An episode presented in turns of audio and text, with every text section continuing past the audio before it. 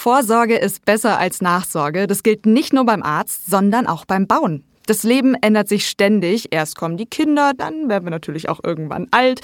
Und in dieser Folge hört ihr, wie ihr euer Haus möglichst flexibel baut. Hallo dazu an unsere heutigen Experten Christian Lachsganger. Hallo Lea. Und Markus Wenzel. Hallo, grüß dich.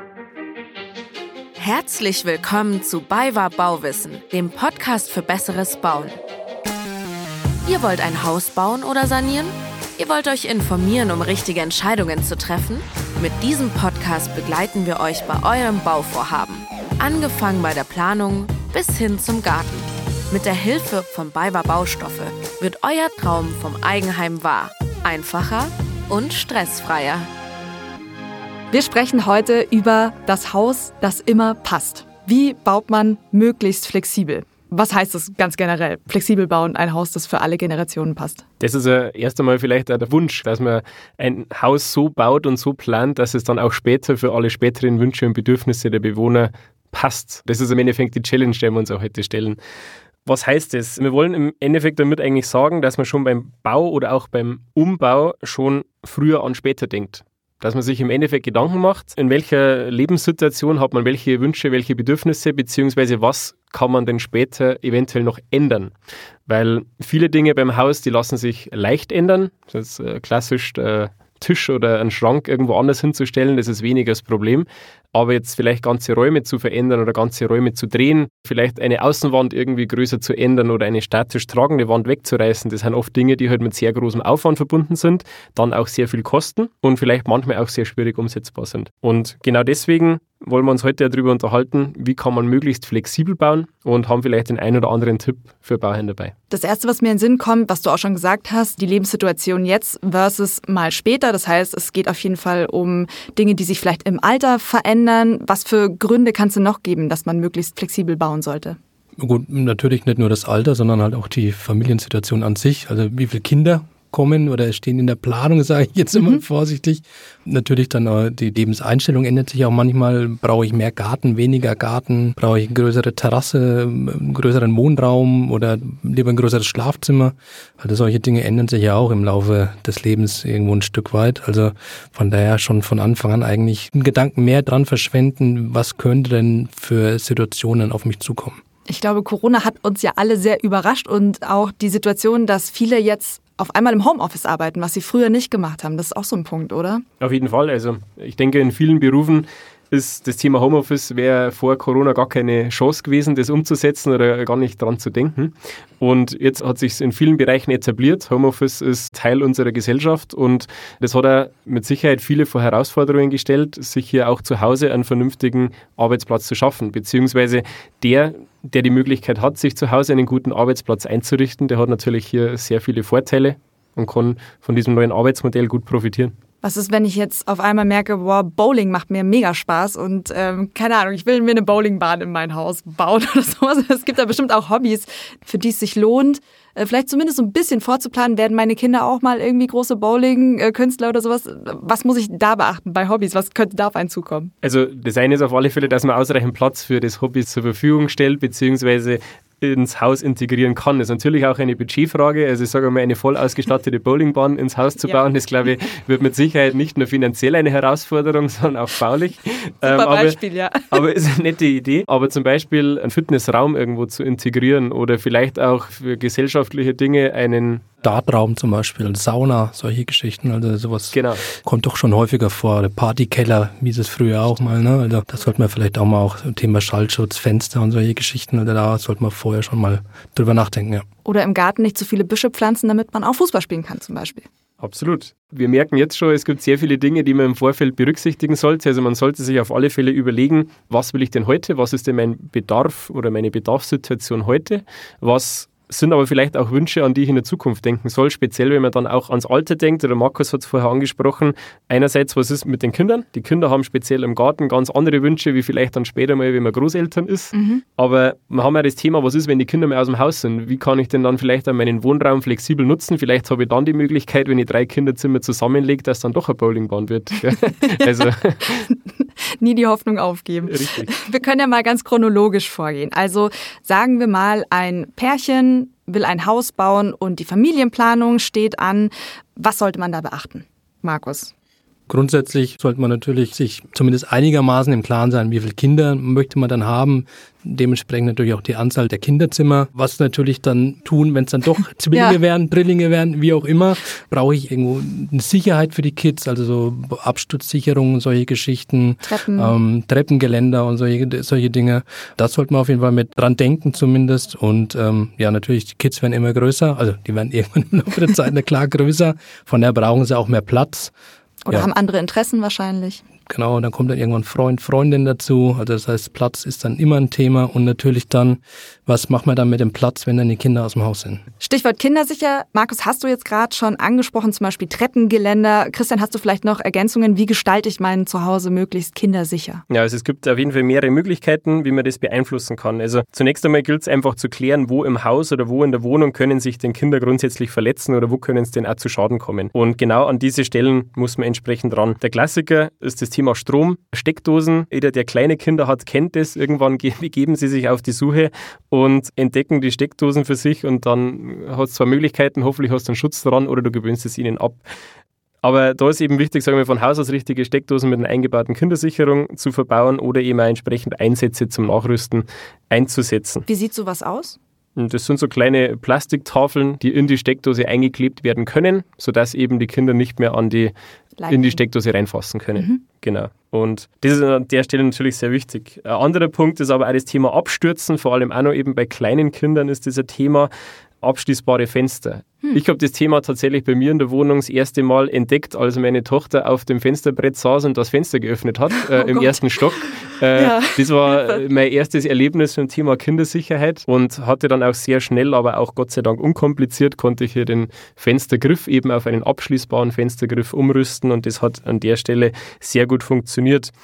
Auch das Thema Treppen ist natürlich so eine Sache, wie gesagt, vor allem bei kleinen Kindern gibt es ja diese Treppengitter zum Beispiel, damit die Kinder nicht eigenständig die Treppe runtergehen und auch nicht runterfallen können. Da einfach zu klären, dass man die eben auch sauber montieren kann, dass man die eben rechts und links irgendwo befestigen kann, damit man das Treppenhaus auch vernünftig abschließen kann. Der Einklemmschutz ist auch so ein Thema, gibt speziell bei Innentüren was oder bei Fenster und Türen kann man natürlich hier auch darauf achten, dass sich die Kinder, sage ich mal, nicht leicht einklemmen oder auch beim Thema Garagentore. Das ist, mhm. finde ich, bei der Sanierung oft der Fall. Wenn ich jetzt ein altes Gebäude mit einem alten Garagentor übernehme, kann es natürlich sein, dass unter Umständen das Kind unter den Tor mal eingeklemmt wird. Aber Markus, da glaube ich, gibt es bei neuen Toren entsprechend Vorrichtungen, damit sowas nicht passiert. Genau, also sag mal, man kennt ja dieses klassische alte Metalltor, was man, mhm. also ein Schwingtor, was eben so zuschwingt. Wenn das Kind da drunter steht und das Tor fällt zu oder geht eben zu, dann kann da schon was passieren. Bei den neuen Toren ist so ein Automatismus drin, wenn es irgendwo einen Widerstand merkt, fährt er sofort eigentlich wieder nach oben, okay. ähm, dass dann eben mit Haustier, Kind und dergleichen immer nichts passieren kann, ja. Schauen wir doch mal in den Garten. Was kann ich da noch machen, um meinen Garten kindersicher zu machen, gerade für kleinere Kinder? Was an der Stelle vielleicht auch wichtig ist, die Einzäunung rund ums Haus oder wie man zum Beispiel auch die Einfahrt zur Straße abschließt. Also ich denke mal, das erste Wichtige ist das, man will ja irgendwann die kleinen Kinder im Garten einmal spielen lassen und dann einmal ja. kurz einen Moment außer Augen lassen. Und da ist, glaube ich, wichtig, dass man eben einen vernünftigen Zaun, eine vernünftige Einfassung rund ums Grundstück hat, damit die Kinder da nicht selbstständig machen können und dann irgendwie Richtung Straßenverkehr oder sowas Gefahr laufen. Auf das sollten wir auf alle Fälle achten. Was man zur Kindersicherheit auf alle Fälle auch noch beachten könnte, ist eben das Thema, wie gehe ich denn mit Chemikalien oder Putzmitteln im Haus um? Habe ich irgendeine Möglichkeit, diese auch abzuschließen, die irgendwo auch wegzuräumen, so dass die Kinder nicht dran hingelangen, damit eben hier nichts passiert, weil das natürlich auch ein sehr schlechter Fall ist. Ja, ja so der Klassiker bei mir zum Beispiel steht der WC-Reiniger unterm Waschbecken, natürlich auf der perfekten Höhe für so ein Kleinkind. Ja, das wäre dann in dem Fall auch nicht so gut, müsste genau. man sich Gedanken machen. Genau. Und wenn man das alles im Vorfeld schon mal ein bisschen bedacht hat, äh, wo man denn den Stauraum für schaffen kann, dann fällt es natürlich auch leichter, hier Ausweichmöglichkeiten zu finden. Gibt es da einen Tipp, wo man zum Beispiel eben Chemikalien dann gut lagern kann? Einfach weit oben oder eher Richtung, hat man ein eigenes Putzkammer oder was kann man da machen? Eine Geschichte ist, das Ganze entweder eher versteckt oder abschließbar irgendwo zu lagern und vielleicht in einem kleinen Kästchen, wo man einen Schlüssel hat dafür.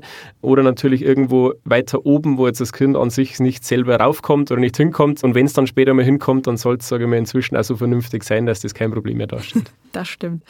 Wenn die Kinder dann größer sind, vielleicht auch irgendwann außer Haus sind, was muss ich dann beachten? wenn die Kinder aus dem Haus sind, muss ich natürlich schauen, was mache ich mit dem Platz, was die Kinder benutzt haben.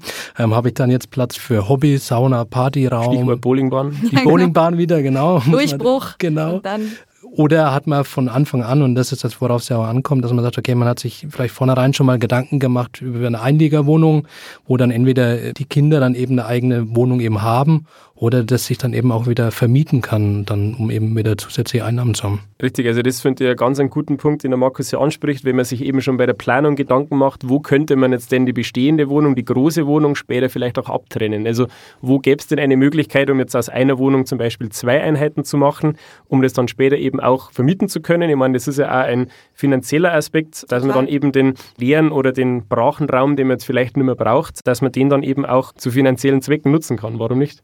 Man kennt es natürlich klassisch, vielleicht, dass das Erdgeschoss an sich vermietet werden könnte, aber man kann wahrscheinlich auch im Erdgeschoss aufteilen. Erster Stock, zweiter Stock, was gibt es da für Möglichkeiten? Da gibt es viele Möglichkeiten. Also du kannst ja entweder eine Wohnung auf einem Geschoss direkt abtrennen. Also je nachdem musst du dir immer überlegen, welche Räume brauche ich denn für eine separate Wohnung. Eine eigenständige Wohnung braucht immer irgendwo ein Bad, eine Kochnische mhm. und einen Kochwohnbereich, sage ich jetzt einmal, und ein Schlafzimmer. Das sind ja so die wesentlichen Dinge. Und damit das Thema mit Bad und WC und solche Dinge funktioniert, muss man halt auch die ein oder anderen Abläufe oder zumindest die Möglichkeiten schaffen, damit man das später auch anschließen kann. Und dann spricht dem eigentlich nicht viel entgegen. Dann ist eher die Frage, wo lässt sich eine Wohnung sinnvoll irgendwo abgrenzen? Also wo könnte man zum Beispiel durch Einziehen einer einzelnen Wand einen komplett eigenen Wohnraum schaffen? Und der zweite Punkt ist der, wie komme ich denn in diese neue Wohnung dann rein? Das ist jetzt oft so, dass vielleicht im, im Obergeschoss oder was müsste man vielleicht eine Außentreppe anbauen oder müsste man ein Treppenhaus vielleicht noch anbauen, damit eben ein eigener Zugang für diese Wohnung besteht. Und wenn ich in die Wohnung rein kann und die Wohnung alles hat, was man grundsätzlich braucht, dann ist das Thema schnell gelöst.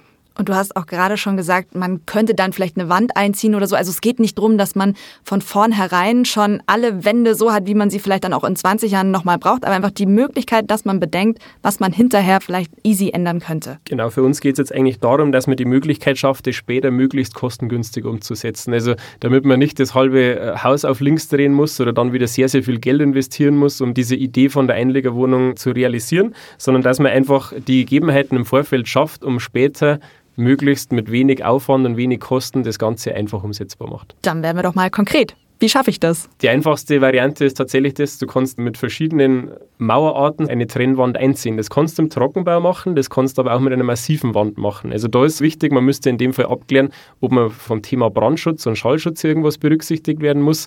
Aber es ist in der Regel sehr, sehr leicht umsetzbar, jetzt auf einen bestehenden Boden auch eine neue Ziegelwand zu stellen, eine Gasbetonwand oder von mir aus auch eine Trockenbauwand. Also das ist alles möglich und wie gesagt relativ schnell und kurzfristig dann auch umsetzbar. Jetzt hast du gerade gesagt, Gasbeton und Trockenbau. Erklär mal, was ist das jeweils genau? Also das sind verschiedene Arten oder verschiedene Baustoffe, wie man den eine Wand herstellen kann. Also ein Gasbetonstein, das ist ein weißer Mauerstein, der sehr leicht ist, der eine sehr gute Dämmeigenschaft hat und den man auch sehr leicht verarbeiten kann. Aber der wird jetzt wie ein Ziegelstein auch Stein für Stein aufeinander gelegt und geklebt. Und so kann man sehr schnell und einfach eine Zwischenwand aufbauen. Die andere Variante war jetzt der Trockenbau. Der Trockenbau, das ist im Endeffekt eine Wand erstellen aus Grundgerüst und Platten außen dran. Das heißt, man setzt jetzt zum Beispiel eine Lattung aus Dachlatten oder Metallschienen als Grundgerüst unten rein und beplankt oder überbaut diese dann mit äh, Rigipsplatten, mit Fermazellplatten, mit Gipskarton oder Gipsfaserplatten im Wesentlichen. Das ist eine trockene Bauweise, wo man keinen Mörtel oder irgendwas Nasses dazu braucht und wo man sehr schnell eine fertige Oberfläche erstellt. Das ist ein Trockenbau. Okay, dann suchen wir uns doch mal ein anderes Beispiel raus. Markus, vielleicht Stichwort Homeoffice. Was kann man da schon von vornherein berücksichtigen? Da hat man ja auch wieder das Thema Kinderzimmer. Wenn jetzt natürlich dann Raum übrig bleibt, kann ich mich da beruflich jetzt, was ja in aller Munde ist, das Thema Homeoffice, einen eigenen Arbeitsplatz zu Hause einrichten was braucht man dann natürlich dann dafür? Da sollte man schon gucken, dass die Räume halt irgendwo ja in einem ruhigen Bereich des Hauses auch liegen, ähm, ob dann auch Strom, Netzwerk und dergleichen dann eben auch schon vorhanden ist. Die Themen sollte man auf jeden Fall ähm, vornherein mal mitbedenken. Also ein Beispiel von mir, also ich habe auch ein altes Haus, das von Baujahr 54, das haben wir komplett saniert. Mhm. Und da hat damals mein Elektriker auch gesagt, du leg in jeden Raum eine Netzwerkdose dran, ob das jetzt erstmal brauchst oder nicht, aber die Wände sind auf und ähm, wenn du mal ein Drucker oder wenn der Kühlschrank irgendwann mal einen Netzwerkanschluss hat, dann steckst du ihn da ein und dann hast du das. Und äh, im Nachgang ist es halt immer ein bisschen schwierig und Wenn man sich halt vornherein ein bisschen Gedanken macht, glaube ich, ist das ganz gut. Und natürlich, ein Büro braucht man ein bisschen Licht. Fenster sollten halt ausreichend sein, also nicht unbedingt irgendwo eine ja, Kellerwohnung, ja. wo nur ein Lichtschacht da ist, also dass es dann auch für, für einen Arbeitsplatz dann auch die Richtlinien oder die Auflagen eben auch erfüllt. Genau, für alle, die, die sich vielleicht ein Büro im Heimarbeitsplatz einrichten und die aber noch Kinder zu Hause haben, da würde ich auf alle Fälle an der Stelle empfehlen, eine Schallschutztür einzubauen und auch vielleicht eine abschließbare Tür einzubauen. Es kennt sicher jeder die Situation oder auch, wenn es nur YouTube-Videos oder sonstiges ja. sind, wo irgendwo die Kinder in die Zoom-Konferenz, in die Teams-Konferenz reinplatzen. Und das ist natürlich, sage ich mal, für einen selber auch sehr angenehm, wenn man eben einen abschließbaren Rückzugsort hat zum Arbeiten, wo man ruhig und ungestört arbeiten kann. Und sowas kann man zum Beispiel, wie gesagt, durch Optimierung des Schallschutzes, können draußen gerne auch die Kinder mal streiten oder spielen, ohne dass man größer von der Arbeit abgelenkt wird. Wie ist es im Alter? Da hat man dann wieder ganz andere Bedürfnisse. Zum Beispiel äh, sollte man wahrscheinlich einfach ebenerdig gut überall hinkommen. Bei meinen Schwiegereltern war das jetzt so, dass sie tatsächlich umgezogen sind letztendlich, weil sie so viele Treppen in ihrem alten Haus hatten, dass es einfach nicht mehr gut machbar war. Das sollte man vermutlich vermeiden. Unbedingt. Also das wesentliche Stichwort ist ja das Thema barrierefrei. Und da stellt sich eben die Frage bei unserem flexiblen Haus, über das wir heute sprechen, wie kann ich mein Haus möglichst barrierefrei gestalten oder wie kann ich es vielleicht auch später schnell auf Barrierefreiheit umbauen. Da ist das eine mal das, wie vermeide ich denn Schwellen? Also kann ich irgendwo Schwellen, wo man später mit einem Rollstuhl oder auch mit einem Rollator vielleicht schwieriger drüber kommt oder nur mit großer Kraftanstrengung drüber kommt, kann ich die irgendwie vermeiden? An Türen. Genau, richtig. Also ja. die, die Übergänge zwischen Räumen zum Beispiel. Mhm. Da wäre es auf alle Fälle sinnvoll, wenn man eben die Bodenbeläge im ganzen Geschoss möglichst auf ein einheitliches Niveau oder auf eine Höhe setzt. Also dass hier eben keine großen Versätze oder auch keine Stufen vielleicht zwischen den Räumen liegen, um das möglichst barrierefrei hier zu halten. Also nochmal für die Laien gefragt, man kann schon unterschiedliche Bodenbeläge haben, zum Beispiel Fliesen oder Parkett, aber es sollte auf einer Höhe sein. Genau, also es ist ja zum Beispiel so, dass jetzt ein Holzboden oder ein Laminat könnte jetzt zum Beispiel 8 mm stark sein, ein Parkett dagegen 15 mm stark und ein Fliesenboden ein Zentimeter. Unabhängig davon, wenn man das im Vorfeld schon einplant, in welchen Raum welcher Bodenbelag reinkommt, dann kann man natürlich das auch so planen, dass es am Ende des Tages trotz unterschiedlicher Dicken der Bodenbeläge eben eine einheitliche Ebene ergibt. Und das ist natürlich, äh, wird man später auf jeden Fall sehr dankbar sein, wenn man dann auf den Rollstuhl angewiesen ist. Das ist aber nicht das Einzige, worauf man achten kann, oder? Wahrscheinlich im Bad zum Beispiel, viele Duschen sind ja nicht barrierefrei. Richtig, also das eine ist ja auch wieder das Thema Schwelle zur Dusche. Also wie bin ich später noch in der Lage, über den Wannenrand oder eben die Stufe zur Dusche hinauf zu machen? Wie komme ich da später tatsächlich rein? Das ist wirklich dann ein Thema. Es ist auch die Größe der Dusche vielleicht Thema. Ist dort Platz, um vielleicht einen zusätzlichen Sitz oder sowas einzubauen, damit man das auch, wie gesagt, im hohen Alter dann noch nutzen kann? Oder ist vielleicht auch ausreichend Platz, um Dusche und WC später mit einem Pflegepersonal gemeinsam nutzen zu können? Weil oftmals ist ja so, man kommt alleine leicht rein. Wenn man dann aber auf die Hilfe von einer zweiten Person angewiesen ist, dann muss man das natürlich etwas anders dimensionieren. Und wenn man hier eben den Platz und vielleicht auch die Türen und die Türbreiten etwas großzügiger anlegt, hat man natürlich später hier auch weniger Probleme und muss vielleicht später eben nicht umbauen. Ja, es klingt immer so weit weg, finde ich, wenn man vielleicht als junge Familie ein Haus baut oder plant oder saniert. Äh, ja, wenn ich dann vielleicht irgendwann mal im Alter, aber allein ein Unfall reicht ja auch schon dafür, dass man dann vielleicht in seiner normalen Dusche nicht mehr duschen kann oder einfach nicht mehr in sein Schlafzimmer hochkommt zum Beispiel. Also Richtig. Gott sei Dank wissen wir alle nicht, was uns bevorsteht, mit welcher Ausprägung auch immer, ob es ein Unfall ist oder ob es einfach nur das ganze normale Alter ist. Gibt es viele Möglichkeiten und haben wir in vieler Hinsicht wahrscheinlich sehr froh, wie wir davor gesagt haben. Und wie in vielen anderen Bereichen des Lebens, auch Vorsorge ist besser als Nachsorge oder gerade beim Bauen, das trifft wahrscheinlich auf alle Bereiche zu.